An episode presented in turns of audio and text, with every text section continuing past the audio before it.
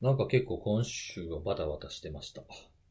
おう忙しかったですか？うーん、なんかいろいろやってましたけど、うん。なんか、あの、ほら、IT メディアのパネルディスカッション3人でやったじゃないですか。はいはい来。ました。なんでしたっけ、はい IT メディアのセキュリティ万歳でしたっけ？え違う違う違う。なんか無理やり間違えましたよね、今ね。何言うんかなとー思ってセキュリティウィークのやつ。はい。た。はい。で、12月1日でしたっけね？出てきましたけれども。そうですいや、なんかはい結構、なんていうんですかね。まあ、久々にっていうわけじゃないんですけど、いや、結構楽しかったというか、お、手応えあり？うん、えーなんか、そうなんですね。そう、んあの、40分という時間で、まあ、割かし僕らがね、お話しさせてもらってるやつの中では、短いはい。時間の方に入るじゃないですか。いや、全然短いです。だってこの、このポッドキャストの方が長いですもん。そうだねそれを言うたら、あの、どの、どのセミナーセッションよりもこのポッドキャストが長いんですよ。そっか。そっか。比べるのが間違ってるよね。そうですねあ。失礼しましたなんかうんはい場合、そうですね、なんか、ちょっと前に出出させてもらったの、湯沢の去年ですか、ああ、はいはい出。させてもらった、まあ、湯沢のやつとかだと、懐かしい。なんかもうちょっと長かったような気もしなくもないかな。まああれ公園じゃなくて車座だからね まあ、。確かにね。終わってもしばらく。く話してましたよね、しかも。そうそうそう終わってもっていうか終わってなかったっていうね。終わってない続いてす。ます、みたいな。終わりって言ったから1時間くらい喋ってたよ。そうそうそうそうそう。なんかあのーえ、映画の DVD 買ったら特典映像の方が長かったみたいな感あ あるあるだね。むしろそれ本編やんけっていうやつですよね。あるあるだね。そうそうそう。まあそのね、その短いから結構なんか消化不良気味になったりだとか、ああ、まあ、たまにあるよね、そういうことね。そうそうそうそう。で、あまあまあ時間配分だとかもう、あと5分、5分って結構違うじゃないですか。やっぱ40分にプラス5分あるかどうかって。そうねそうっすうね。ん。で、やっぱりこう、なんかちょっとやっぱりこう、残るんですよ。うまくこう、なんか踊られへんかったな、みたいなとか。うんうん。うん。まあ見てくれ、見てくださってる人はね、あの、すごくいい評価を入れてくださったりするんですけど、まあ自分的にね、周りがどう思ったかではなくて、自分的にここちょっとなとかっていう、結構課題という、課題というかなんか反省点みたいなおうやつがあるんですけど、今回はね、なんかもう、終わったと瞬間とかではなく、もうやってる最中から、これめっちゃええな、みたいな。へえ、そんなのある、来てたんですね。珍しい。ね。うん、なんかもう、ねあ、今、今視聴率伸びたんちゃうかな、みたいな。なんか、そんなん聞いたら逆に不安になるわ。まあ、なんで、なんで？いや、どうなんですかね？でも、この、いや、ほら、そういうほら、思わぬところに落とし穴があるわけですよ。まあ確かにねそ。うそうそうそうう、ん確かに。はい。まあでもなんていうんですかね、こう、まず、その評価、他人というかまあご覧いただいた方からの評価っていうのがやっぱ一番大事なわけなんですけども、はい。でも、はいまずは自分がいいと思えるようなものでないといかんと思うんですよ、僕。ああ、確かに。あまあ、もちろん、ねもちろん。それはそうだよね。そうそう。あの、それ、それだけやともちろん独りよがりで良くないんですけど、まあ両方あってやと思うんですよね。なんか。うん。なんか今日ちょっとあかんかったな、みたいな感じで思ってたのに、意外と良かったなっていう回よりも評価良かったりするってことは、感覚にズレがあるってことなんで、それはそれで課題なんですよ。はいはい。そうそうそう。だから良かったなと思えるものをして、良かったという評価をいただければ、それはいいことはないじゃないですか。はいはい。うんはいだから、まあ、あの、これを聞いてて、IT メディアのやつも見た人のは、まあ確か、まあ多分アンケートは一番いいやつ入れてくれてあると思いますけど、もうそれ逆効果のやつですよ、そうそうそうそう。逆効果なやつをして頑張っていくスタイルなの。うん、あ、でもね、あの、はいはい。せっかく珍しく真面目なこと言ってると思ったのにな。本当ですよ。うーんなんかよく言われました、僕。小学、小学校ぐらいからずっと言われてるんですよ。学生という名のついてた頃に、毎回毎回担任の先生に当たった人に、毎回絶対最低以下は言われてるなってことあるんですよ。お前普通にしてたらええのになって言われたりとかね。うん、なんかもう、僕ずっと自分の中にある言葉は、僕を表す言葉はね、もうね、打足っていう言葉なんですよね。打足。お打足人間です、僕は。なるほど。一言多いみたいそうそうそう、一言どころじゃないですけどね。な。そうだね。まあまあいいんじゃないですか、そういうのが。らしくて。はいまあ、もし、もしね、あの、見て、見てくださってて、これも聞いてくださってたら、なんかハッシュタグつけて感想とか教えていただければああ、そうですね。嬉しいなと思いますね。はいはい、はい。そうですねなんか僕も、あの、リアルタイムでは自分では見れないので、あの、見逃し配信みたいなやつがありそうなんで、ああ、後でね。それを、そうそうそう、それでちょっとなんかたまにはチェックしてみようかな、自分のやつみたいなね。おー、はいはい。そうそうそうそう、ということでございますという、そんな、はい、お疲れ様でした。はい、お疲れ様でした、ってことなんですけども、はい。で、えー、お便りが来ております。はい。いつもありがとうございます。いやー、これはね、本当にあの、編集長様々になってしまったんではないかなと思ってるんですけれども、あなんでしょうか。の前回の、えー、112回目でしたっけ？はい ?112 回目の、はい。えー、タイトルが、えー収録中にコーヒーをこぼしてしまっているのは誰だスペシャルっていう。あれ、はい。超、超笑ったんだけどさ。いやー、本当にね、なんか、そうなんですよ。で、それを予想されている方がいらっしゃいまして、ああ、誰かっていうの、うん。え、誰？おうおう誰に入った看護さんじゃないかと予想されてる方がおはいはいはい。なんかでもさ、看護さん自分でつぶやいてたけどさ、うん。はい。私は紅茶派ですみたいな。いや、ほんとね。そうそうそうそうそうコーヒーあんま飲まないんで、そそれ言ったらもうに二択に絞られるじゃん、みたいな。はい。もうどっちかじゃないかっていう。俺も辻さんもコーヒー派だもんねあ、でもほら、それを、それを信じるならばですよね、でもそれを。あ、確かにね。ああ、まあディまあ、まあ、スインフォメーション。そうそうそう、かもしれないですからねミスインフォメーションかもしれない。辻さんじゃないからさ、看護さんはさ。はい。ミスリード大好きやからね、僕ね。ね。うん。そうなんですよ。はいまあ、あれは、結局誰だったんですか、ね、答えを明正らかに解、したんですか？そうそう、正解はですね、僕です。私でございます。誰か当ててる人いた？いや、で、特にいないですね。ああ、そうですか。はい。はいい。や、あれわかん、わかんなくしたもんだって、編集で。でも、あの、すごいですよねそうそうそう、あの、聞いてわかん、わかんないし、多分。多分、音カットしてる部分もあると思うんで、うん。あの、普通にこう収録中にね、その、僕、あの、コーヒーこぼしたというか、そのコーヒー取ろうと思ったら、結構なみなみと入ってたやつで、こかしそうになったんですよ。ああ、なるほど。で、まあ、こんな作業、こんな、こんな作業する場所でやってるからさ、こぼすと多分大事故じゃないですか。うんうん。まあ、まあ、は大、まあ、言うても大丈夫なとこには置いてはいるんですけどね。はい。で、あってなった時に、なんとかと、止めたんですよ。うん。止めたんですけど、なみなみとなってるからさ、こう、ほら、なんていうの、こう、ドップンってなって、こう、波が、波が起きてさ、こうんう、それで溢れ出る熱い思いですよ。あ 溢れちゃったわけね。そうそうそうあ、熱いやつなんですかしかも。あ、熱くない熱くない。冷たいやつ。溢れ出る、溢れ出るっていう言葉紛らわしいわ熱い、熱い思いかなと思って。紛らわしい。はい。そうそう。それで焦ったんですけど、あの、ちょうどね、ネギスさんが、えーお話しされている時にこぼしてるんですよ。そうなのよ。うん。で、こう、僕はほら自分で喋ってるからさ、わかんないですけど、やっぱりこう、ね、違う人が会話を聞くと、なんか、なんか変なことが起きてんのかなってわかんのかなと思ってああいうタイトルにしたんですけど、でも、お二人はでもほら、収録の最中は僕に何かが起きてるって思いました？いやあ全、然あれね、全然収録中は気づかなかった。わうん。はい本当に気づかなかったですか？だからけ結はい構なんかまともな受け答えしてたでしょ、僕。そうそう。あのね、その、多分い。や、多分、その、何、受け答えが割とスムーズだったっていう、ちゃんと合図とか打ってたりとかさ、うんうんうん。普通に俺のパートで結構突っ込んできたりとかやってくれてたじゃない？そうそうそうそう。別に違和感なかったのね、特に。ああ、なんかこう、心ここにあらずとかじゃなかったでしょ？そうそうそう。あとほら、あの、僕ら今収録で Discord 使ってるけど、うんうん。多分その Discord 経由だとそういう雑音が消えるんだよね、勝手に。ああ、確かに、その、しょしょうもない小さめの音とかね。そうなのよ。うん、結構、あの、編集してると分かるけど、かなりそういうの、あの収録中っていうか、リアルタイムではかなり消してくれてるんで、 Discord が。うんうんうん全く気づかなかったのよ。うん。うんうんうんうん。で、ところが、俺、編集やってるじゃない？はいはい。で、編集は一応、あの、音源としてみんなから集めてるローカルの録音データを使ってるんで、うんうん。それ聞きながら編集し始めたらさ、俺が喋ってるとこで、まあ、うるさいのよ。ガチャガチャガチャガチャあ、そんなガチャガチャしてましたか？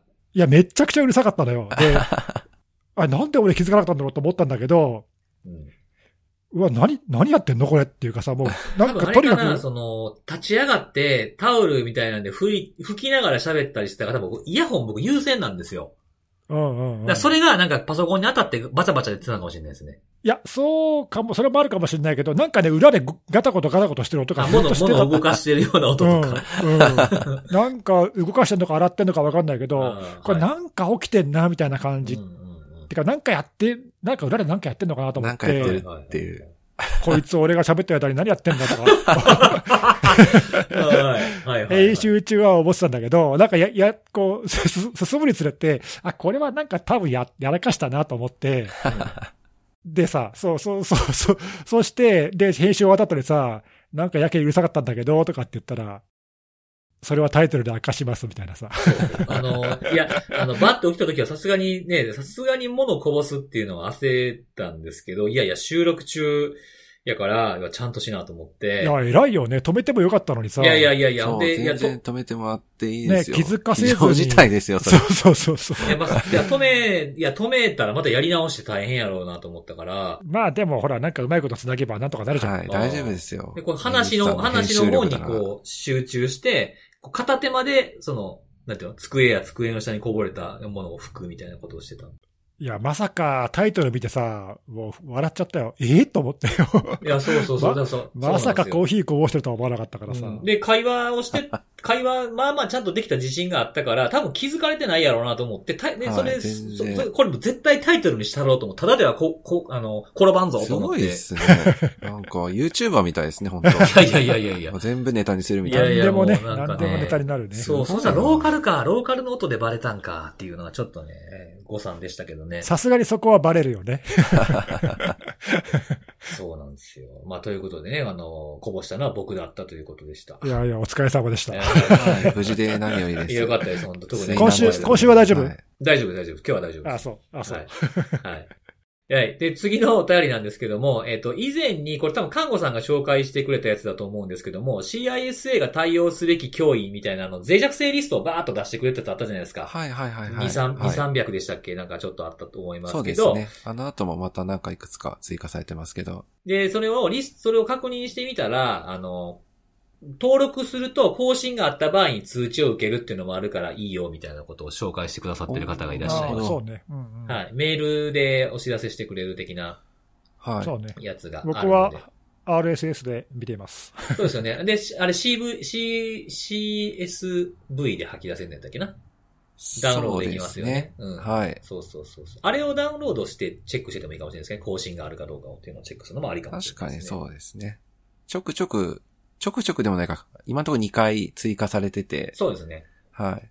なんでまあそういう見方もしてみてもいいんじゃ、一つの目安としてね、はい。注目、CISA が注目している脆弱性っていうのでこういうのをウォッチしてみてもいいんじゃないかなっていうのを、えー情報提供いただきましたということでございます。ぜひぜひチェックしてください。で、もう一つ、えー前回いただいた、えーお便りの中のネタで、前回紹介したやつの中に、あの、ネギスさんの中には、あの、女子高生がいるんじゃないか疑惑みたいなやつあったじゃないですか。はいはい。その話に絡めてですね、あの、女子高生がどうのこうのってセキュリティのあれで言ってたような気がするんですけども、ということで、今なんか、こう、ちょうどリアルタイムに開催されてる、まあ、イベントっていうか、まあ、企画なんですけども、あの、女子高生の JK セキュリティ委員会による超豪華クリスマスプレゼントキャンペーンっていうのをやってるよっていうのをお知らせいただきまして。見ました？てか、なんか全く頭に今入ってこなかったんですけど、もう一回言ってもらっていいですか？どっから言うたらええんやろうな。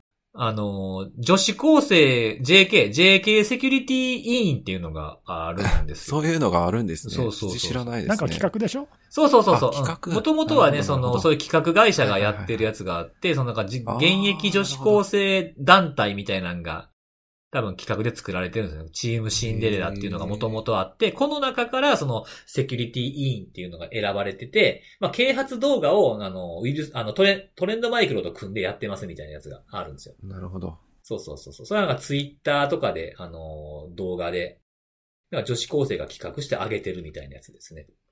なんで大事にしてくれへんのみたいな恋人男女がこう、雨のに濡れながら喋ってたりするんですけど、あの、注意、注、あの、個人情報のことですとかで下に書いてあったりするんですよね。そういうのが挙げられてたりするんで、なんか、こういう、あの、いいなと思ったのは、こういうね、あの、若い人が見るところで、まあ、フォロワー数とか見ると 5, 5万人以上フォロワーのいる方だったすんで、ごいですね。そうそう、こういう切り口で、ね、ちょっとでも知ってもらえたらいいんじゃないかな、みたいな風に思いましたという。まあ、こういう啓発のやつって、なんかさい、なんかもうそろそろね、2月とかなってくると増えてくるんでしょうけど、このタイミングでなんかあんまり最近こういうの見えひんかったなと思って。こういうのって、あの、わかんないけど、企画してる側は割と大人な人たちが企画してるわけじゃない。うんうんうん。実際にこう、こう、まあ、別に女子高生じゃなくていいんだけどさ、若い世代の人たちにこう、はいはい。届いてんのかね？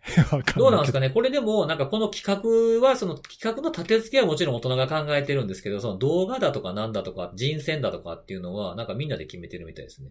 いや、もちろんそうなんだけど、違う違う、じゃあそれ、それが、うん。実際にそれが若い世代に届いてんのかなっていう。どうなんですかねなんかこの、あの、プレゼント内容とか見ると、このプレゼントってどうやってもらえんねやろと思って見てみたんですけど、あの、セキュリティ、自分自身に起きたセキュリティエピソードを募集してよかった人にプレゼントみたいなのをへしてるんで、まあ、ある、まあ一定の関心は引けるような仕組みにはなってるのかなと。なるほどね。まあ、なかなか難しいよね、こうこういう、こういろんな層にさ、こうリーチするためのね、方法って。いや、別にあの批判してるわけじゃないんだけどさ、ちゃんと届いてるといいなっていう。そうですね。なんかあの、見てみたプレゼントの内容とかも結構、なんか、あ、これ欲しがりそうやなみたいな感じのもんありましたよ。例えばね、ディオールのコスメとか、結構ええ値段しますからね、ディオールのやつ。そうだね。あうんーまあ、なるほど。とかねらいとかにはちょっと欲しがる感じがああ、確かに。ちょっとなんんかこう、周りよりもね、頭一個出られるぞみたいな。ちょっと背伸びしたよなわかんないけどそうそうそうそうとか、あとはね、あのジェラピケのパジャマとかね。えー、全然わかんない。あ、わかんないですか？あの、なんかすんごいこう、もっこもっこ、もっこもっこしたやつがあるんですよ。ああ、なるほど。いうまあ、ザ、ザモコモコパジャマの代名詞みたいなやつがあるんですけど、とかね。あそういうのがあるんで、まあなんか、エピソードとかこれで集まってきてなんかで紹介されたりとかしたらいいんじゃないかなと思いましたけどね。はい。はい。っていうのがあありがとうございまましたす。はい。というお便りをいただきましたということなんですが、そろそろ、えー今日もセキュリティの話をしていこうかなと思うんですけれども。いきますか。はい。えー、今日はどうします？あれからにします え？決めてくれ。もうなんか、あの、前回と同じにならんようにとか、なんか自分が全然回ってけえへんような一番じゃないようなちょっと今までにないパターンで前回とか前々回とか誰がやったか分かれへんようになってきたから、確かにね確かにそうですね。ネギスさんからにしましょはい、わかりました。あ、でも久し久しぶりかもしれない、トップバッターは。う。あ、マジっすか？よかった。うんうんわかんない。あ、でもなんかちょっと前ぐらいに NTP って言ってた気もするけどな。そうだね。はい。はい。あまあ、じゃあ今日は僕から、うん。はい、行きたいと思います今週、まあね、いろんなニュースがたくさん、いつもよりもなんか多かったかなっていう感じがしたんだけど、うんうんえーその中でですね、取り上げたいネタは、えーまあ、僕らにとっては結構馴染みのあるというか、トア、うん。トアネットワークに対する、まあ、ちょっと大規模な攻撃活動がありましたというのを、セキュリティ研究者の人が報告をしていて、ちょっとその内容が興味深かったので。えーさらっと紹介したいなと。で、どんな内容かというと、まあ、この研究者の人、まあ、実はあの2年前にも同じようなことを報告しているんだけど、おまあ、とはってね、いくつか、まあ、いろんな攻撃がまあ定常的に行われているってことは知られているんだけども、おその中でもちょっと大きめのお攻撃者グループの活動っていうのを、まあ、この人ずっと追っかけていて、うん。で、それに対する報告なんだけど、名前がね、一応攻撃者のグループに、まあ、コードネームがつけて、まあ、この人がつけたのかな？うんうん。?KX17 っていう名前がついてるんだけど、うん。2017年からまあもう4年近く活動している攻撃者グループ、まあ、グループなのか人なのか分かんないが、まあ、攻撃者グループ。がいますと。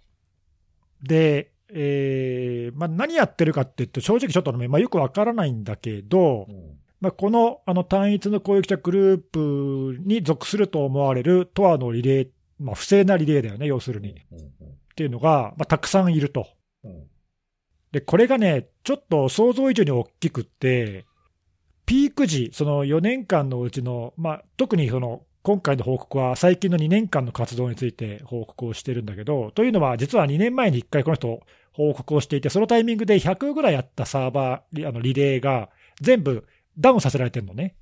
ええい一回攻撃が見つかっていて。うんうん。で、とところがその後またじわじわじわっとまたその同じ攻撃者グループ、こう、ただでは転ばなくてさ、転んだらこう、ガガガッと起き上がってきて、前よりもずっと勢いが増してて。で、この2年間、直近2年間でピーク時に900以上のリレーを運用してると。ええ900ってさ、ちょっとピンとこない人もいると思うんだけど、トアってネットワーク全体でだいたい7000ぐらいなのね、リレーの数って。なので、全体の1割以上なのよ、900っていうのは。相当数ですよね。そう、かなりの数なのね、これは。で、しかも、それが世界中の50以上の AS にこう分散して、こう、広がって運用されてると。だから、どっかの単一の、こう、例えばクラウドのサービスとか使ってさ、バーっと数作ったとかじゃなくて、うんうんうん。もうあっちこっちに分散して、かなりこう手間もお金もかけて運用しているというのが分かっていて、ちょっとね、こう、おっていう感じの規模なんだよね。だいぶなんかね、リソースをかけてる。そうそうそう。で、そのピーク時にじゃあどれくらい、こう、この攻撃者グループのリレーが使われ、実際に使われてるかというのだけど、まあ概算で確率を計算してるんだけど、ピーク時にね、ピーク時に、まあ、とあって、あの、知らない人のために一応補足すると、ガードとミドルとエグジットっていうその3つのリレーを経由するじゃない。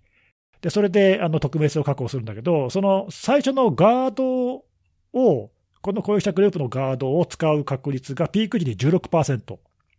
で、ミドルのリレーを使う可能性が35%もピーク時にあったと。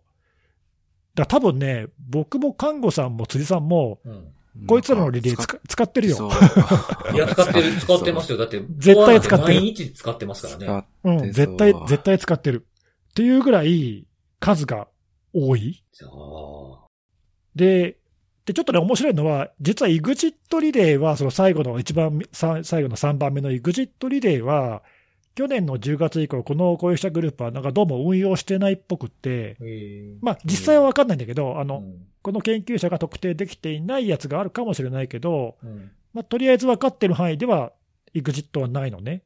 で、これがなんでこう興味深いかっていうと、あの、よくあるそのトワへの攻撃って大体 EXIT にこう集中することが多くて、うんうん。ああ、言われてみればそう。どこに行ったかみたいなね。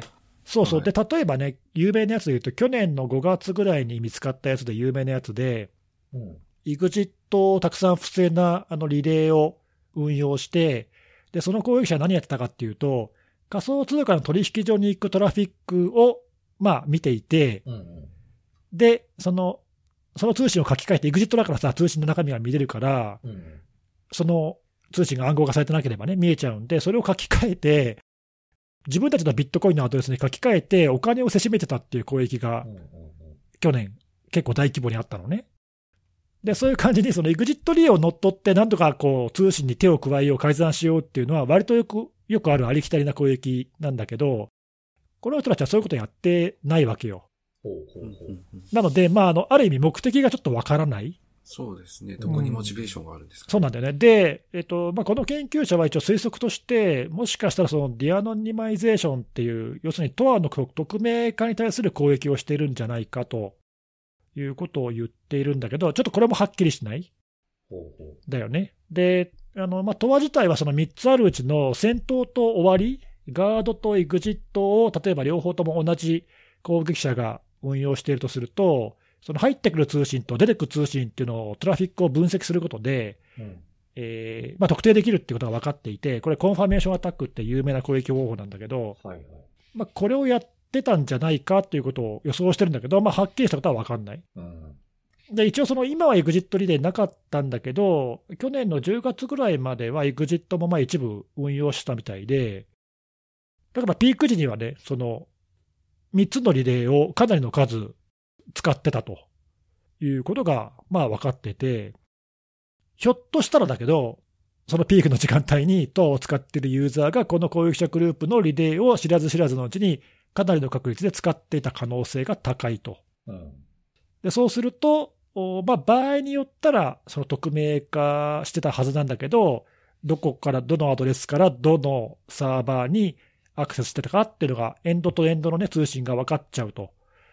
本来のトアのリレーのネットワークであれば、ガード、ミドル、エグジットって3つあって、それぞれ隣り合う通信しか見れないから、エンドとエンドの通信っていうのは誰も特定できませんよと、中継してても分かりませんよっていうのが、まあ、あの、トアの肝なわけだけど、うん。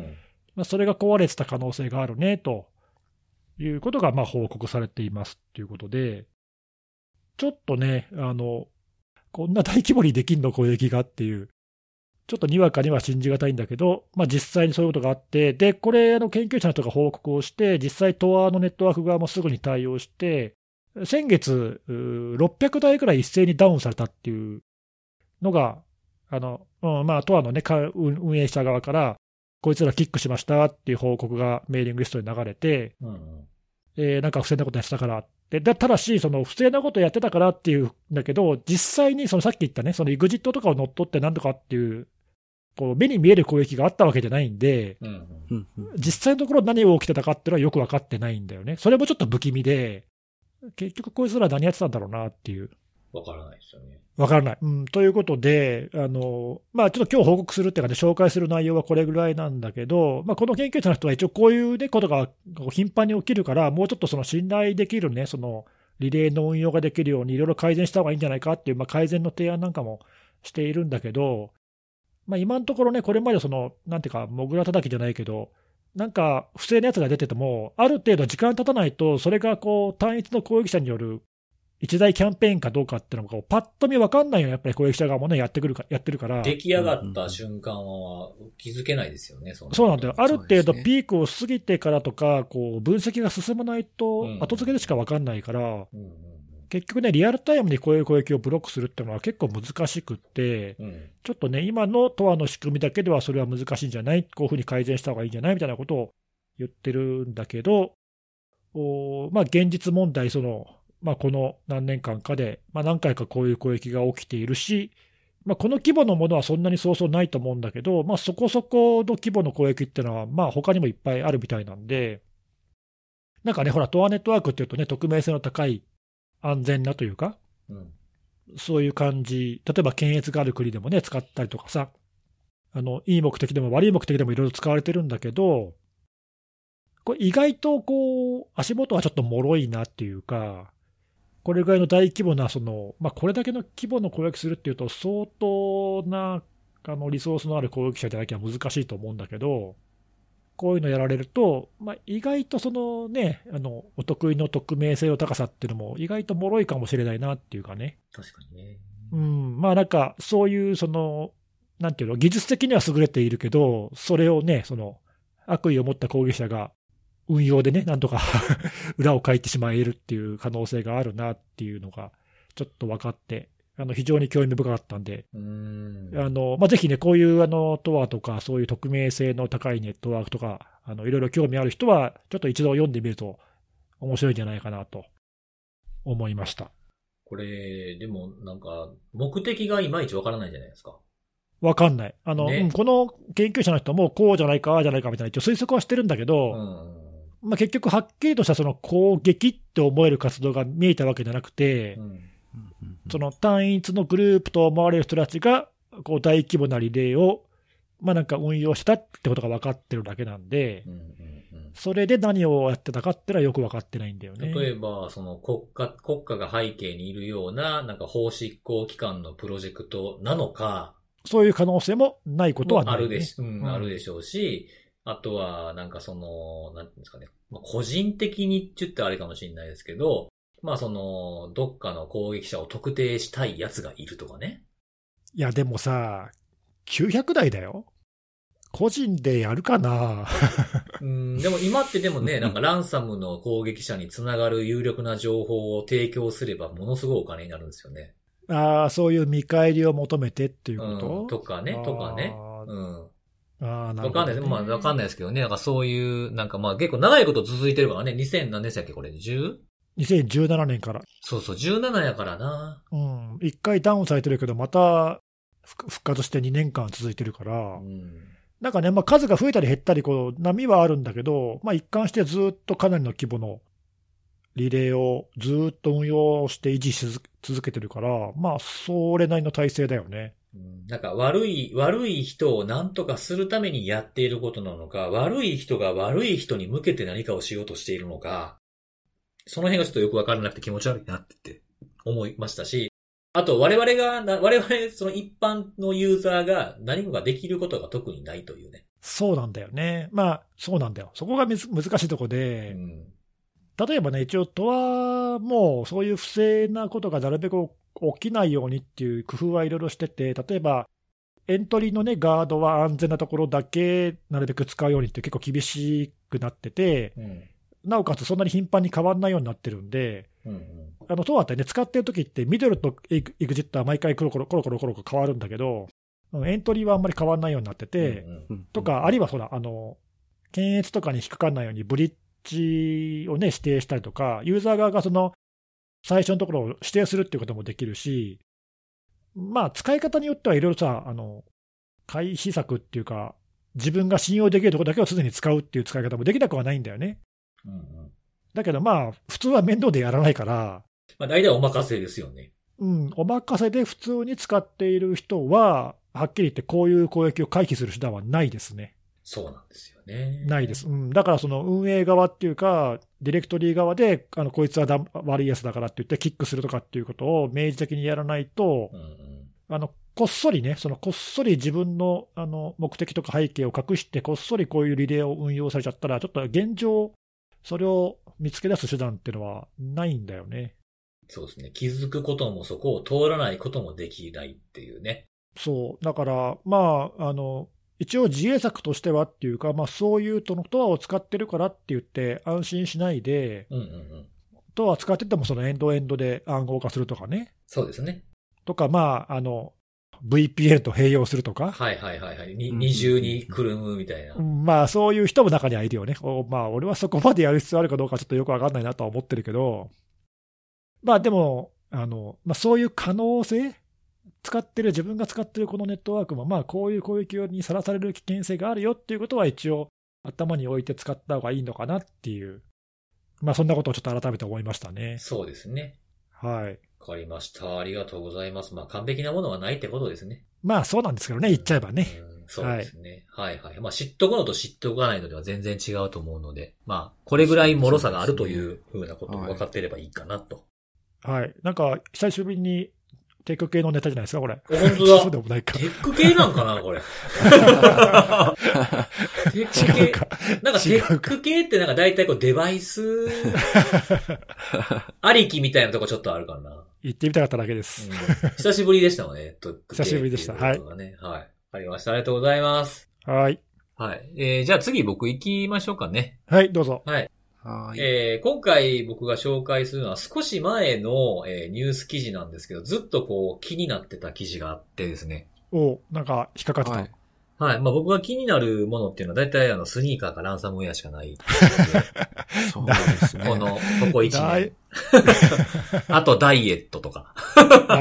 美容系ね肉。体はいそうそうそう、肉体改造系の。肉体体改造系かアパレル系かはいランサムかみたいなやつだと思うんはいですけど。も。えその中でどれですか？ランサムです。ランサム、ランサム。スニーカーの話されたよかったよかったらあかんでしょ。ここでスニーカーの話するような多分僕も終わりですよ。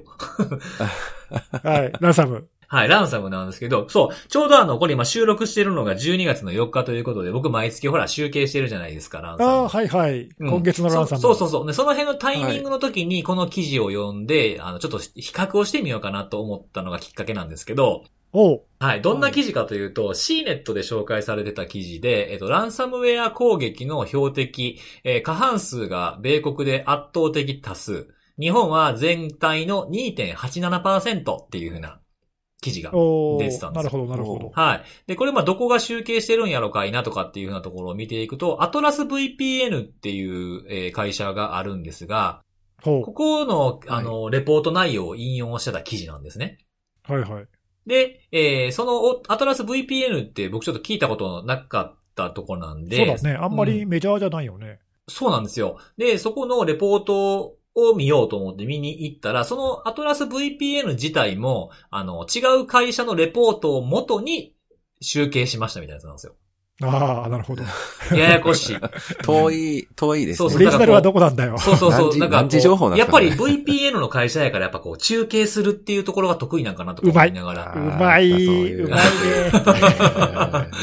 で、まあ辿っていったわけなんですけども。はい。はい。で、大元の、大元はあの、ブラックフォグっていう会社で、僕も今回初めて知った会社なんですけど。社名なんですねブブラックフォグ、フォグフォグのレポートって書いて、最初、あの、ブラックフォグって書いてたから、新しいランサムか攻撃者の名前なんかなと思って。なんかそういうそういう香りのする名前だよね。そうそうそうブそう。まあなんラックとかフ、ォグとか。そうそうそう、はいなんか、もうなんかだ、え、ダーク、ダークウェブサイトですかみたいな感じの気持ちになってたんですけど、これ自体は、その、なんかデータの流出を防ぐ、まあ全般的な機能を備えた製品みたいなのを扱ってる会社で、なるほど。そうそうそう。あの、まあ、その EDR 的な振る舞いだとか、あの、まあ、アンチウイルスのちょっと先行ったっていう感じの製品を扱ってるんですけど、まあ、ほら、データ流出系を止めるみたいなので、そのマルウェアの動きを検知したりとかっていうのがあってっていうのを組み合わせると、こう、今のね、二重脅迫にすごく合致した形態だと思うんですよね。で、そこが、あのーランサムの攻撃を毎月、なんかいろんなメディアとかをチェックして、ブログに落とし込んでいってくれてるんですよ。ああ、公開されてる情報をってこと？そうそうそうそう。あの、僕自体もこれこれ初めて見たんですけど、2020年も、あの、1月、2月、3月っていうふうに記事が書いてて、はいはい。で、今も2021年のやつがあって、あの、集計データも、あの、毎月更新されていってて、1月こんなことありましたねとか、こういう大きなところがこういう被害にあったみたいなことを、こう、トピックみたいにまとめていってくれてるんですよ。あ、なるほどね。ほうほううん。で、まあ、基本的には、なんかその、あの、ニュース、そのブログの冒頭を読むと、えー、その年に公開されたランサムウェア攻撃を毎月追跡してっていうふうに書いてあるので、おそらく、えー、リリースを出しているか、もう広く、あの、インタビューとかに答えてニュース記事にされているかみたいなものをカウントされてるんだと思うんですね。なるほど、なるほど。なんかあれだね、いろいろ特徴があって面白いね。あの、ほら、ランサムウェアのさ、こう、感染被害をこう、助けてあげるような会社？あ、コーブウェアみたいな？と、例えばね、そういうところがレポートをしたりだとか、ランサムウェアのサブミッション、MC ソフトみたいにさ、サブミッションされたやつを報告してくれてるところだとか、うんうん、うん。まあ、いろんなこのレポートってあるけど、公開情報をこういうふうにこう整理したるっていうのは、まあ、ちょっと珍しいかもしれない、いや、ね。珍しいと思いますね。だから僕自身もなんかこういうのをカウントしたり調べようっていうふうにあの思い立った時は、リークサイトを見ようだったんで、僕とは全然違うアプローチそうだよね。うんそうそう。なんかその攻撃者のリークサイトをこう逐一チェックするのもまあまあしんどいけど、この公開情報っていうのも結構しんどいと思うんですよ。いやー、相当しんどいでしょ、これ。うん。なんかきついっすよこの辺の国でしか話題になってないようなランサム事事案とかもあったりすると思うんですよ。すげえマイナーなやつとか。下手したら偏っちゃうもんね。そうそうそうそう。そううん。だからね、そういうのがあって、まあ、そ、それを見ているので、あの、心の記事になってたのは、2021年の1月から10月末までということで、僕今ちょうど11月分をまとめている最中だったので、僕もこれと同じ範囲で、えー2021年の1月から10月末までっていうので、あの、自分の手元にあるデータと比較してみたんですよ。ほうほうほう。まずやっぱり件数がやっぱ圧倒的に違うですね。公開情報を見ているので、多分リークサイトに出てるだけとかだったらここにカウントしないんだと思うんですよ。なるほど。うん。なので、えっと、お二人には先ほど画像で共有しましたけど、そのブラックフォグが、その、えっと、2021年の1月から10月末、まあ、最終日まで、えー見たやつの総数、これ組織数ですね、が、えー244件なんですよ。うん。で、えー僕の方で、まあ、リークサイトで、まあ、いろんな、えーサイトを見て、えー合計しているやつは、1130件なんですね。おうなので、まあ、全体の数が違うっていうようなところがあるんですけど、まあ、アメリカが、えー半数っていうのはね、ほぼ一緒でした、でもやっぱり。うん。なんかさっきさ、そあのー情報情報ソース聞かずにうん。圧倒的に米国がって聞いたときに、まあ全然違和感なかったもんね、なんかね。まあそうだよねって感じだよね。そうそうそうそう。僕のところが4 49.03%がアメリカで、おそうそう、ブラックフォグフォグが51.64%。ああ、近いね。なんですよ。で、まあ、順位とかもちょいちょい違ったりとか入れ替わってたりとかもするんですけど、上がってる国はほとんど一緒ですね。アメリカ、イギリス、カナダ。あの、僕の方はアメリカ、カナダ、イギリスが上位3つなんですよ。うんうん。で、ブラックホークはアメリカ、イギリス、カナダってちょっと入れ替わってるんですけど、そういうのがあるだけで、えっ、と、サイが、ああとね、オーストラリアとかはね、同じ、同じ9位みたいな感じで。まあまあ似てるような感じだったんですけど、僕の方のランキングのトップ9、まあ、にあって、向こうにないのがイタリアとドイツ。逆、向こうにあってこっちにないのが日本とインドなんですけど、まあこの9位以下にお互いこの国って入ってたんで、まあそんなに大きくは違わないっていう感じはしましたね。なるほどねう。ん。で、えっと、日本に関しては、向こうが7件で2.87%なんですけど、まあ、これ母数が少ないから、7件あっても2.87っていう割合に入ってしまうんですね。で、僕の場合はほら、全、母数がやっぱり多いから、僕のとこだと、えー1130件中、日本は10件なんですよ。今年。僕の見てる範囲だけでね。で、0.88%なので、まあちょっと大きく差はあるかなっていうふうなとこなんですけど、でも順位で言うと日本もそんなに10何位とかだ、12と、2位とかなんかそうなんだと思うので、まあまあ、上に来ているっていう意味ではそんなに大きく違わないなっていうふうな印象は受けましたね。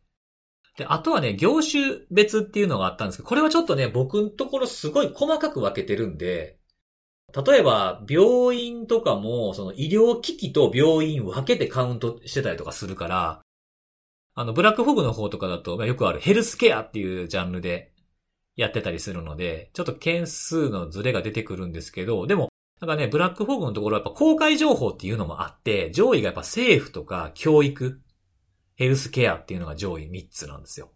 うん。何か起きたら外から見ても分かってしまうようなところ。まあ、政府とか公開しないといけないっていうことと、まあ、例えば教育とかヘルスケアとかもやっぱ何か異常が起きたらもう、まあ、すぐ広まっちゃうような感じじゃないですか。教育とかも学校とかだったらちょっと関係者が多すぎて。まあ、なかなかいわゆる、なんかね、パブリックなサービスだから、まあ、ちょっとね、プライベートセクターとはちょ、ちょっと違うもんね。そうそうそうそう。そうなんですよね。だからまあ僕のところはそういうの関係なくリークでね、お金を払わなかったっていう理由で公開されてるっていうのがあるから、まあ上位とか見るとやっぱ77件で、建設土木、ついで IT、情報、弁護士、自動車。で、そっからやっと観光庁。まあこれ政府関係全部含むの観光庁でカウントしてるんですけど、これぐらいっていうふうなとこですね。うん、まあ、多少情報ソースの偏りがあるのは仕方ないっていうかね。まあ、そうそうそれ分かっててみれば、まあちょっとこの辺はまあ差が出てしまったなっていうふうなはい。感じはありましたね。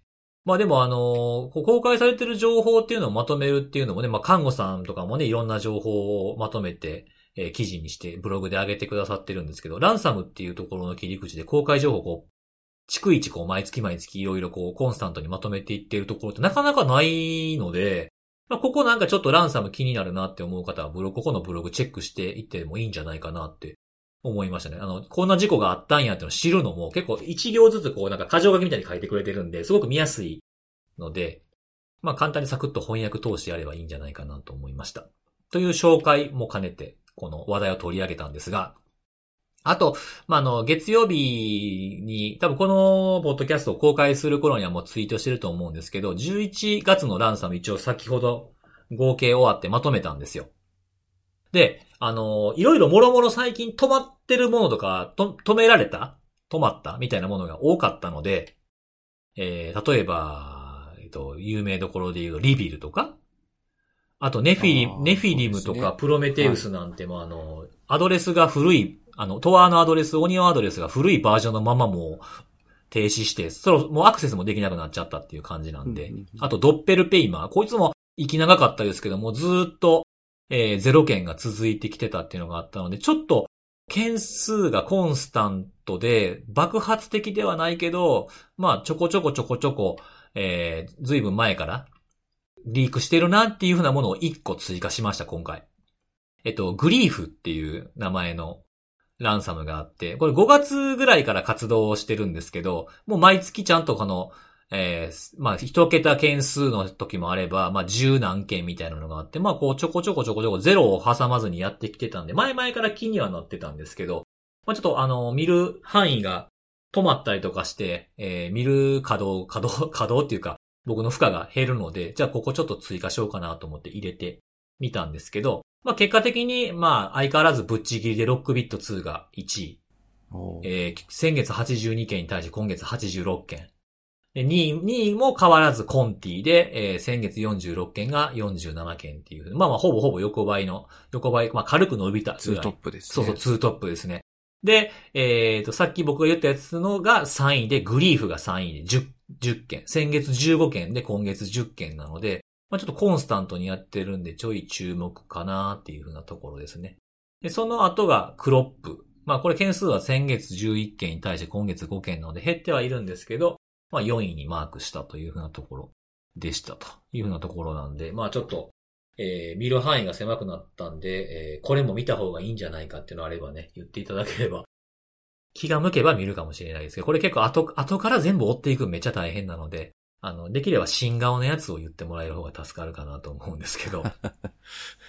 まあ、あの、いろいろこう、つぶ、あの、潰されてきてはいるんですけど、やっぱり総数で見るとそんなに大きくやっぱ2トップが残ってると、他は1件とか数件とかなんで、あんまり件数に関しては大きく変化は、えーしていないかなというふうなところで、まあ大きくは変わってないですねっていうふうなのが、まあ今月の集計結果でしたということです。まああの、こうやって、あの、いろんなところから何件だとか何々が危ないぞとかっていうふうに言われたりするけど、まあ自分なりの自分の範囲でカウントしたりとかしてると、こうやって比較できるのがいいなと思いましたね。なんかこう、鵜呑みにせずに自分はこういうふうに見えてますみたいなものと比べると、また有意義かなっていうふうな気はしたんで、えー紹介させていただきました。僕からは以上です。さっきさ、はい。ちょっと話戻っていい？戻る？ちょっとだけ。いや、さっき、あの、喋りかけたんだけど、華麗にスルーされたからさ、え、聞こえてなかっただけかも。聞こえてないんか聞なそうそうかもしれない。全然聞こえてない風でも、バンバン先行っちゃったからさ、諦めた、諦めたんだけど、すいません。はい。いや、あの、今、ほら、あの、辻さんが自分で手手元でカウントしてるやつはあんまり件数変わってないなって話をしたんだけど、あの、こういうね、その自分の手元の違う情報ソースのデータと別のを比較するっていうのにももちろん意味があって、今そういう話をしたんだけど、うんうんもう一個ね、あの、情報ソースが違う場合には、同じ情報ソースでの時間経過を見るっていうのは結構大事だなって話をさっき言おうと思ってて、時間、時間経過？うん、言おうと思っててね。うんうん。で、さっきのそのブラックフォグのレポートにちょっとだけ戻ると、実は2020年のデータも彼らはまとめてくれていて、2020年と21年の比較っていうグラフがあるじゃない。うんうん。俺、それ見てちょっと面白いなと思って、毎月のやつですよね。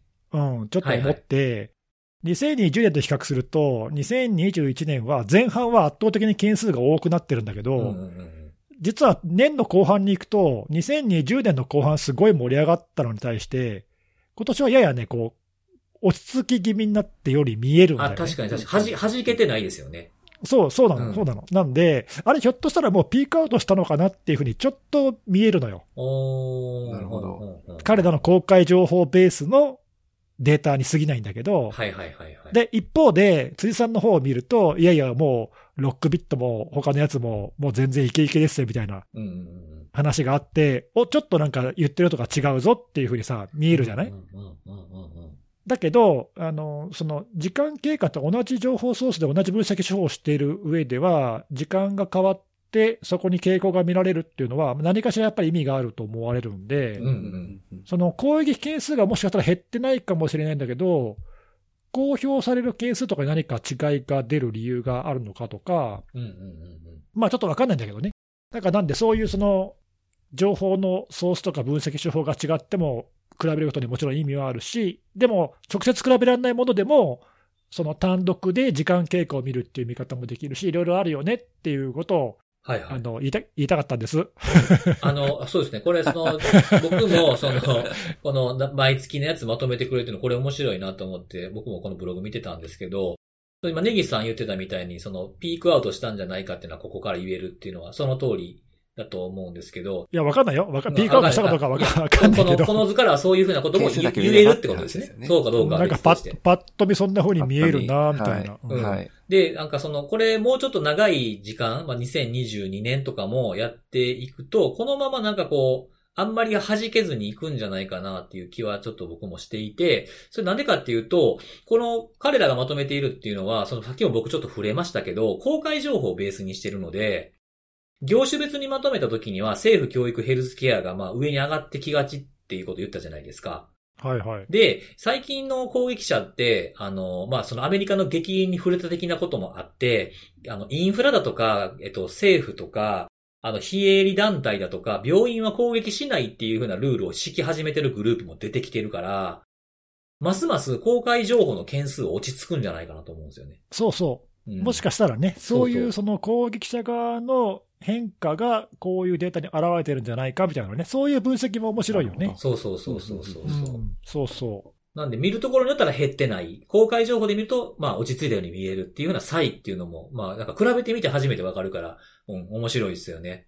う。そうするとさ、あの、まあでもその世間が目にするのはやっぱりその公開されている情報をやっぱり目にするわけなので、確かに確かに。うん。だとすると、その彼らのデータがこう正しいとすると、だんだんそういうね、ニュースがこう、落ち着いてきちゃうと、逆に目に見えない攻撃が増えてる可能性があって、そうですね。ね、なんかそういう注意もしなきゃいけないあのかな確とかにね。なんかそういう公開される用法というか公開されないところがボツボツボツボツやられてるっていうのは続いてると、最近あんまり聞かへんから大丈夫なんちゃうんって思ったら即自分のとこに来るみたいな可能性もあるわけですよね。そうそううん、危ないよね、そういうちょっとね、あの、確かにう。ん慢心につながるから危ないなっていうのもちょっと思った確かにね。うん。まあ、ここのデータがおかしいとかそういうわけではなくてね、観点変えればこうやから安心はできひんよってことをサジェストしてあげるっていうのも僕らの仕事かもしれないですね。そうそう、うん、なんか前提が違うから意味ないじゃなくてね、前提が違うっていうことを前提にして、はいはいはい。こう、分析するといろいろ面白いかなっていう、んんんはい。なかなか味わい深いそうですね。味わい深いね、なんか、情報ですね。うん。確かに。噛めば噛むほど的な感じ。面白いよね。そうそうそうは多分これおそらく英語圏の記事というか、多分しかもこれ報道メインですよね。だから、海外から見た時の、まあ、例えば日本の被害要素がどんな感じなのかっていうのも、まあ、パッと見分かりやすいかなとは思ってて。てるうんはい。確かにね。結構日本で盛り上がってるケースとかは実際入ってるかっていうと、なんかそこは入ってないのかなっていう多分ね、のもあったりはして。ローカルニュースのとかは入ってないんだろうな。そうそうそうそう。そういうのありそうかな。そうですね。うんなんかこれ結構その、僕も一番初めに、これ何そ、何をベースにしてる情報なんかっていうのが最初わかんなくて。一番初めの紹介したその C ネットの記事にも、アタラス VPN の記事にも、な、どうやってカウントしたやつかっていうのが書かれてなかったんですよ。うんうん。うんで、あの、まあ、大元のブラックフォグのソース見たら、その公開されたっていうふうな文言が書いてあったから、まあ、おそらくニュース記事を含む、まあ、公開情報なんだろう。この件数も少ないし、と思ってそういう判断をしたんですけどね。うん。それ言われないとわかんないですよね。それを、それを明かされずに日本がね、2.87%とか言われてもってなっていうふうに思うので、数字の見方っていうのも気をつけないとなっていうのも、あ、思いましたね。本当ですよ。釣りさんだったらなんでってなるんでしょうけど、なんかやっぱり、忙しい人だったら、なんか、あ、2.8なんだ。じゃあそんな、そんなでもないなっていう。ふうに思っちゃうかもしれないね。これも表現の仕方もあれなんですよね。これ2.87%って少なく感じる人の方が多いようには思うんですけど、順位で言うと5位なんですよね。結構ねね、お多いなと思うよね。5位って書かれる、うん5位って書かれるか2.87%って書かれるかっていう風なところで、僕からすると2.87%は多くないかと思ったんですよ。うん、俺も思った。お 結構多いな。確かに。2.87って、いや、そんなお、そんな数字になるはずがないって思ったら、ソースが違ったっていう話ね。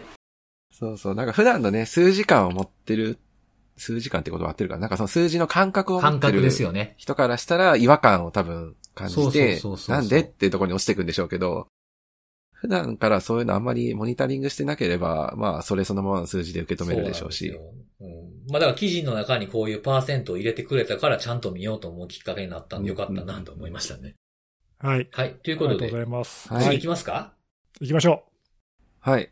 あ、最後私か。そうそうそうそう、えっとカノさん。はいお願いします。はい。えっ、と、今日はですね、一個お話ししようと思ってる前に、アップデートしておきたい情報があって、おはい。あのーまあ、釣りさんがランサムエアで攻めてるんで、攻めてないって。ちょっと表現が、表現がちょっとランサムウェアで攻めてるったらもう表現がちょっと適切ではなかったです。失礼しました。あの、あの、まあ、ランサムエアに関する、あの、なんだろう、えっ、と、モニタリングというか、はい、分析を集中的にやってらっしゃるので、まあ、あの、ちょっと対抗じゃないんですけど、私もあの、できる限り、あの、エモテットに関するウォッチは、はい、やっていきたいなと思っ。てまして、最近のエモヤンどうすか？最近のエモヤンですね、あのついにじゃないんですけども、まあ前も話したかな、あの、日本語のまず、件名というかメールはい。が届くようになってきております。まあ、ついにと。当然の動きというか、まあそうなるよねっていう感じですよね。はい。で、ちょっといやらしいなと思ったのは、まあこれもやっぱりって感じではあるんですけど、おそらく過去に、えー盗んだであろう本文の情報を使って、えー返信を装って届くタイプっていうのもああ飛んできてるようで。やっぱりそうきましたか。それ、はいなんかこのポッドキャストで喋ったな、それ。はい。多分そういうの来るよね、みたいな話したね。はい。ですね。来ちゃったっていう感じでなる。ほど。はい。まあ、ただ、あの、まあ、これまだ不幸中の幸いって言っていいのかわかんないんですけども、全体的な、えっ、と、インフラ基盤っていうんですかね、 Emotet のメールが飛んでくる基盤っていうのが、まだそこまでは、なんだろう、そこまでやってるのは、そのテイクダウン以前と比べると、まあ絶対数としては少ないので、まあ実際飛んできてるメールっていうのも以前ほどではないと。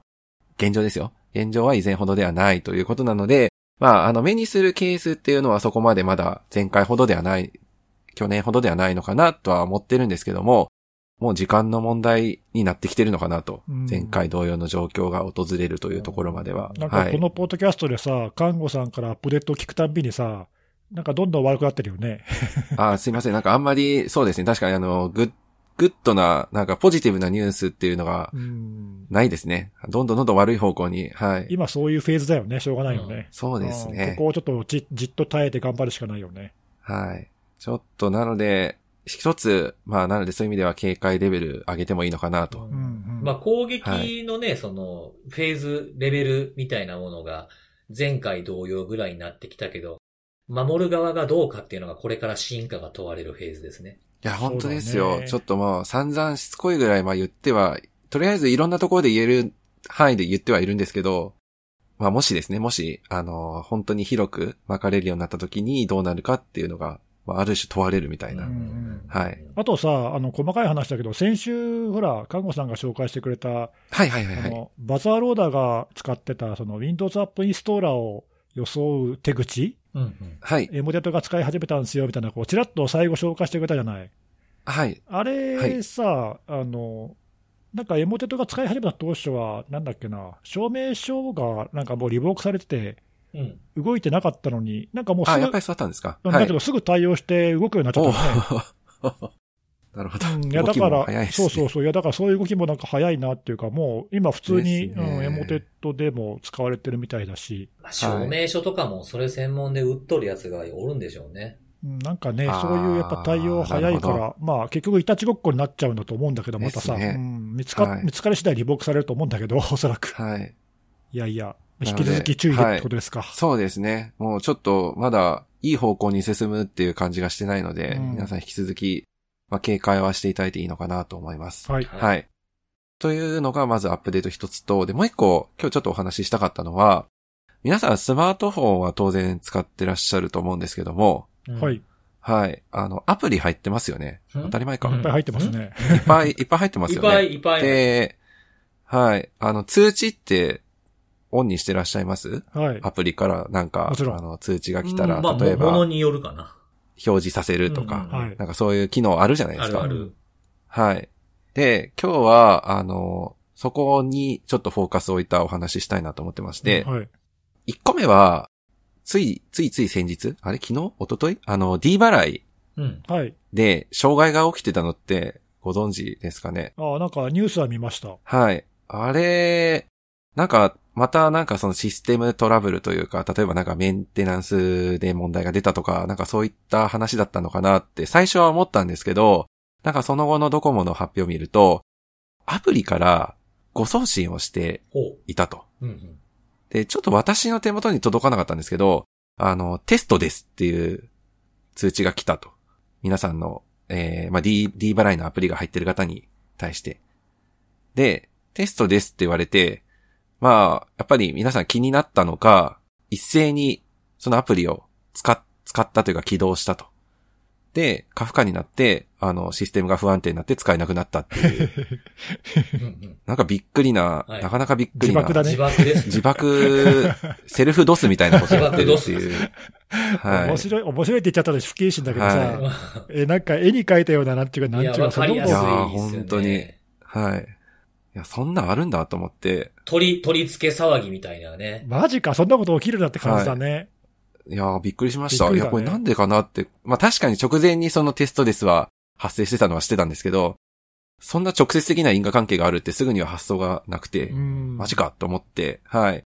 で、まあそういった感じで結構アプリの通知って強力なんですけど、あのー西日本シティ銀行が同じく誤送信してしまったっていうケース、ちょっと前なんですけどね、はい。あの11月18だったかな。に起こした、えっ、と、事例も興味深くて、これはあの、先ほどのようなシステム障害っていう話じゃなくて、あの、まあ、単純に、確かオペレーションミスだったかな。あの、人為的な送信ミスというものに起因して、まあ、誤送信を銀行のアプリでやってしまったというものではあったんですが、またこれもですね、結構、こんなんやるんだっていう内容で飛ばされた内容、えっ、と、誤送信した内容がですね、あの、ちょっとそのまま読み上げますと、口座引き落とし不能のお知らせと。で、引き落とし B って書いてあって、で、その後ろあの、ちょっとアルファベットというか記号が並んでるような形で、おそらく変数、実際には置換されるようなものなのかなと思うんですが、で、内容としては、残高不足により登録口座から、えー、下記の引き落としができませんでしたと。口座にご入金いただくと引き落としされますので、お早めのご入金お願いいたしますって形で、なんかその下にバラバラっと書かれてる内容が、ご送信されたというところで、なんかあの、ちょっと言い方、ちょっといろいろ考えたんですが、あの、まあ、そのまま言っちゃうとなんか、公式の、なんていうか、あの、フィッシングの訓練みたいな感じの、はいはいそうですよね。はいははい。い。うんうん。まあ、タイトルがね、ギョッとする系ですしね。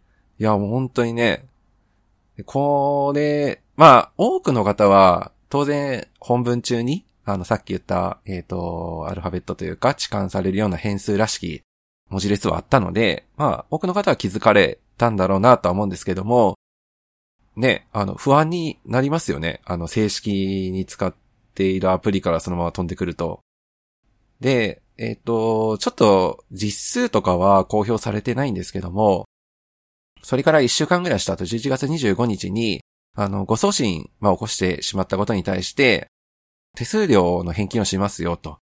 まあ、毎日ですね、あの、通知を受けて、口座の振り込みであったり、入出金などによって手数料が発生してしまった方に対しては、それを連絡いただいたら、返金させていただきますっていうような通知も出てはいるので、まあちょっと実際に数はわかんないですけどね。あの、すく、まあそれなりの人がもしかしたらやっってしまったのかなというふうにも、まあ推測ではあるんですが、あの、このわざわざリリース出すぐらいですから、あったのかなと思うところで、まあだからやっぱりアプリの通知機能って、なんか、かなり、なんていうか、騙し、騙されやすい、騙しやすい。うんなんかユーザーの注意を引きやすいんだね、多分そうですよね。なんか人の行動にかなり影響を及ぼすんだなっていうのは、まあ D 払いとか見ても、はい、これ見ても今の聞。いてびっくりした。そんなにみんな反応するんだね、そのタイミングでね。そう。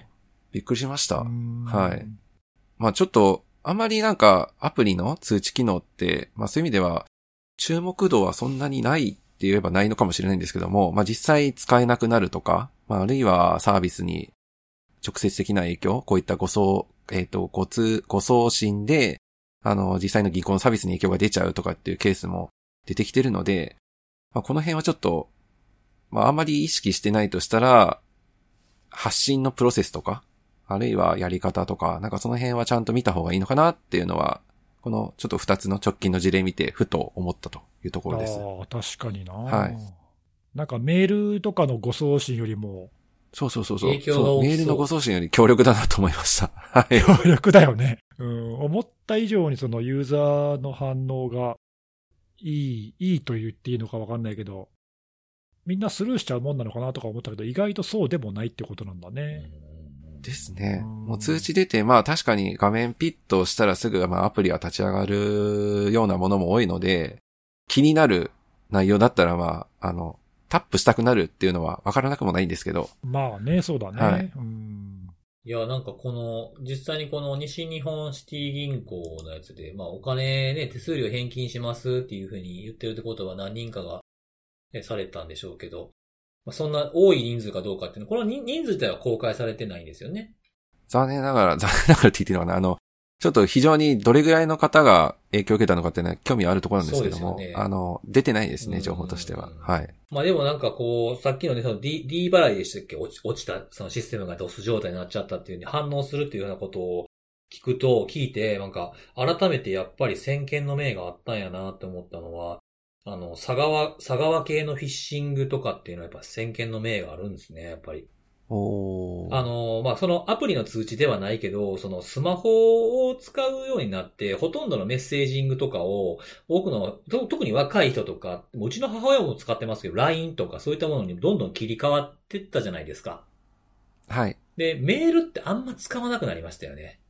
今週ちょっともあれ。億劫なんですよねうん、そうそうそう。はい。スマホで使おうとすそうなんですよ。ると特に。だから、その SMS だと確実にスマホの通知で相手の目に触れさせられるじゃないですか。そうですね。うん。で、SMS の方が埋もれにくいでしょ。そんなに SMS って来ないから、しょっちゅうしょっちゅう。確かに。アプリの通知もそうやけど、そのまあアプリいっぱい入れてるとあれやけど、ね、そういうのできる限り埋もれずに確実に相手の目に触れるようなところで通知でタップさせるっていうふうなことを考えると、メールじゃなくて SMS に切り替えてバンバンやってた佐川のグループ、まあ、全、まあ、いい一人じゃないかもしれ、一つのグループじゃないかもしれないですけど、あの辺はやっぱ先見の明があったんやなっていう。はい。ね、目の、目に触れ、なおかつメールみたいにフィルタリングされにくいっていう風になるとね、そうですね。抜群やなっていうのをね、この今、看護さんの話を聞いててちょっと、その、先見の明のことを思いながら聞いてました。だからまあね、通知、アプリの通知の場合はさ、うん。あの、ほら、第三者が勝手に送るってことができないわけだけど、まあでもこれ使い方によっては、その、何、攻撃者側の攻撃手段にまあなりうるよね。うんそうですね、全然。はい。そういう事例ってあるのかな？ああ、どうなんだろう。ちょっとパッと、国内ではまだあんないのかなまないよね。まあ、例えばね、はいその、何らかのそういうサービスを提供しているアプリのシステムを攻撃者が乗っ取って、不正な通知を送る的な、そうですね。ツイッターなんかはたまにそういうのありましたけど。ね、そういうのって、まあ、あり得るっちゃあり得るもんね。そうですね。まあ、それがどのくらいのそのリターンにつながるかは分かんないけど、まあ、ちょっとそういう攻撃経路として、ちょっと注意が必要かもしれないな。これだけ反応がいいとなるとね、そうそうそうそうでもなんかあれですね、バランス難しそうですよね。うん、バランス？なんか、あそうそう、あ例えばその、はメッセージを、その通知を配信するようなシステム乗っ取って好きにできたとしても、バッてやったら自分のフィッシングサイトがダウンするみたいな。例えば。ユーザーのアクセス多すぎて困るから、なんかできる限りこう分けて配信できたりするのかとか、ユーザー数の少なそうなアプリ狙うとかになってきたりするのかなと思って。確かにね、自なん爆でそんな、自爆する可能性あるよね。なんでそんな攻撃者の心配してるんですいやいや、いや、だから D 払いのユーザー全員がフィッシング、俺のサイトに来たら困るなとかって思うのかな。確かに耐えられるサイトは少、フィッシングサイトは少ないかもしれないですね。確かに。違う意味でテイクダウンされてるみたいな。確かに。確かに。確かに。まあでも、脅脅威であることは確かですね。それで違うところにうん向けさせるようなアドレスを書いとけば、そこを落とせますしね。うんそうです。ね。うん。それだけユーザーにリーチできちゃうっていうのは、まあちょっと脅威ではある、ね。いや、脅威ですよね。はいはいもうなんか相変わらずなんかちょっとまた切り口の変わった感じで来ましたね、看護さん。いやいや、なんか、看護さんいつも目のつ目の付けどころが違うよね、ちょっとね。本当ですよね。めそうですねう。んシャープか看護さんかみたいなとこありますもんね。ちょちょっと、それ。あはい。ということで、ありがとうございます。りがとうございます。はいはい。今日もね、あの、3つのお話をしてきましたけれども、しちゃいましたね。はい。今日 NTP でしたね。そうですよ。途中で気づきましたけど。あ、そう、出す？本当だ。そうなんですよ。めちゃめ、噛んでますよ。噛んでますよ。こんな短い言葉で噛む？みたいな。あんだけセミナーで噛まずに喋ってる僕が、この短い単語で噛むみたいな。こんなリラックスしてんのに。本当だよね。はい。はい。で、で今日ね、紹介するのはね、今日食べ物なんですよ。今日食べ物というかね、お調味料です。調味料。うん調味料、おついに調味料まで、はい。あのー来るとこ来たって感じが。はい。三角屋水産っていうお店があるんですけど、メーカーっていうのかな？食品メーカ初めて聞きました。初めて来ました。初めて聞きました。はい、そこの、はいあの、マダイのだし塩っていうのがあるんですよ。ほで、あの、僕結構、あの、いろんな塩好きなんですよ。例えばカレー塩とか、抹茶塩とかも結構好きなんですよ。へえ、初めて知りました。うんあとなんかこう目の粗いやつとかピンク色のやつとかもいろいろあるんですけど、例えばその、天ぷらとか食べるときはもう抹茶塩置いてない店とかも、ああ、もう考えられへんと思うぐらい。う。なるほど。塩にはうるさいわけですか。すごいですね。さっきのネギスさんの対応も塩対応みたいな。何、そ何うまいの、そのこと言って塩ちゃうねん。まあ字一緒やけど。で、その、まあそんな狭い範囲の塩では、そんな塩、いろんな塩知ってるわけではないんですが、まあそういう、たたまたまある時見つけた塩で、マダイのだし塩っていうのがあって、これ絶対もう美味しいに決まってるやんって思って買うたんですよ。はい。例えば、その僕らのゆで卵とかもそうなんですけど、例えばお粥とか、その炊き込みご飯とか、まあ、いろんなものに使えるので、めちゃめちゃうまいです。あの、なんていうか、お吸い物とか作るときにちょっと入れても美味しい。なるほど、なるほど。調味料として、その普通の塩の代わりにこれを使うみたいな。そうそうそうそうそうそうちょっと入れるだけで全然違うんで、へえ。ありとあらゆるものに使えるのが、最近なんかいろんなスパイスを混ぜて調合しましたみたいなものをう、う、結構売ってて流行ってるみたいなんですよ、そういうのが。あ、そうなんだ。うん。なんか何にでもいける万能調味料みたいな。バーベキューにもいけるし、おにぎりにもいけますみたいなものとか結構目にするんですけど、はいはい。うんなんかもうこれはもう随分昔からあるやつらしいんですが、これはなんていうかな、こうシンプルであるがゆえにこの万能感うん、ちょっとその自分がその食べるものでお塩使ってるやつをこれにちょっと置き換えてみるとか。まあお茶漬けとかでもいいと思いますけどね、そのタイ茶漬けみたいな感じで、あれもタイの出汁で、ね、食べるじゃないですか。ここなんか今、オンラインストアちょっと見てみたけど、なんかいろんなもの売ってんの、扱ってるの、ね？そうそう、あの、だし塩だとその、マダイだけじゃなくて、あごだしとかのやつもありますしね。うんうんあとなんかんかそうそう、青のりとか、そういう佃煮とか、キクラゲとか、そう。美味しそう、なんか。そうそう。だからまあこのお塩もおすすめなんですけど、まあこのサイト自体見てみて、なんかこういうのええなとかって、こう、眺めるだけでも結構楽しいんで、確かに、なんかね、うん彩りも綺麗ないろんなものが、そうそうそう。食材から調味料からなんかいろんなの置いてある。うん。で、180g で540円税、内税なので、そんなめちゃくちゃ高いわけでもなくて、ガンガンつ、ガンガン減っていくわけでもないから、僕とかだと。うんうん。うん、ちょろっとちょっとかけて、味変的な意味でもね。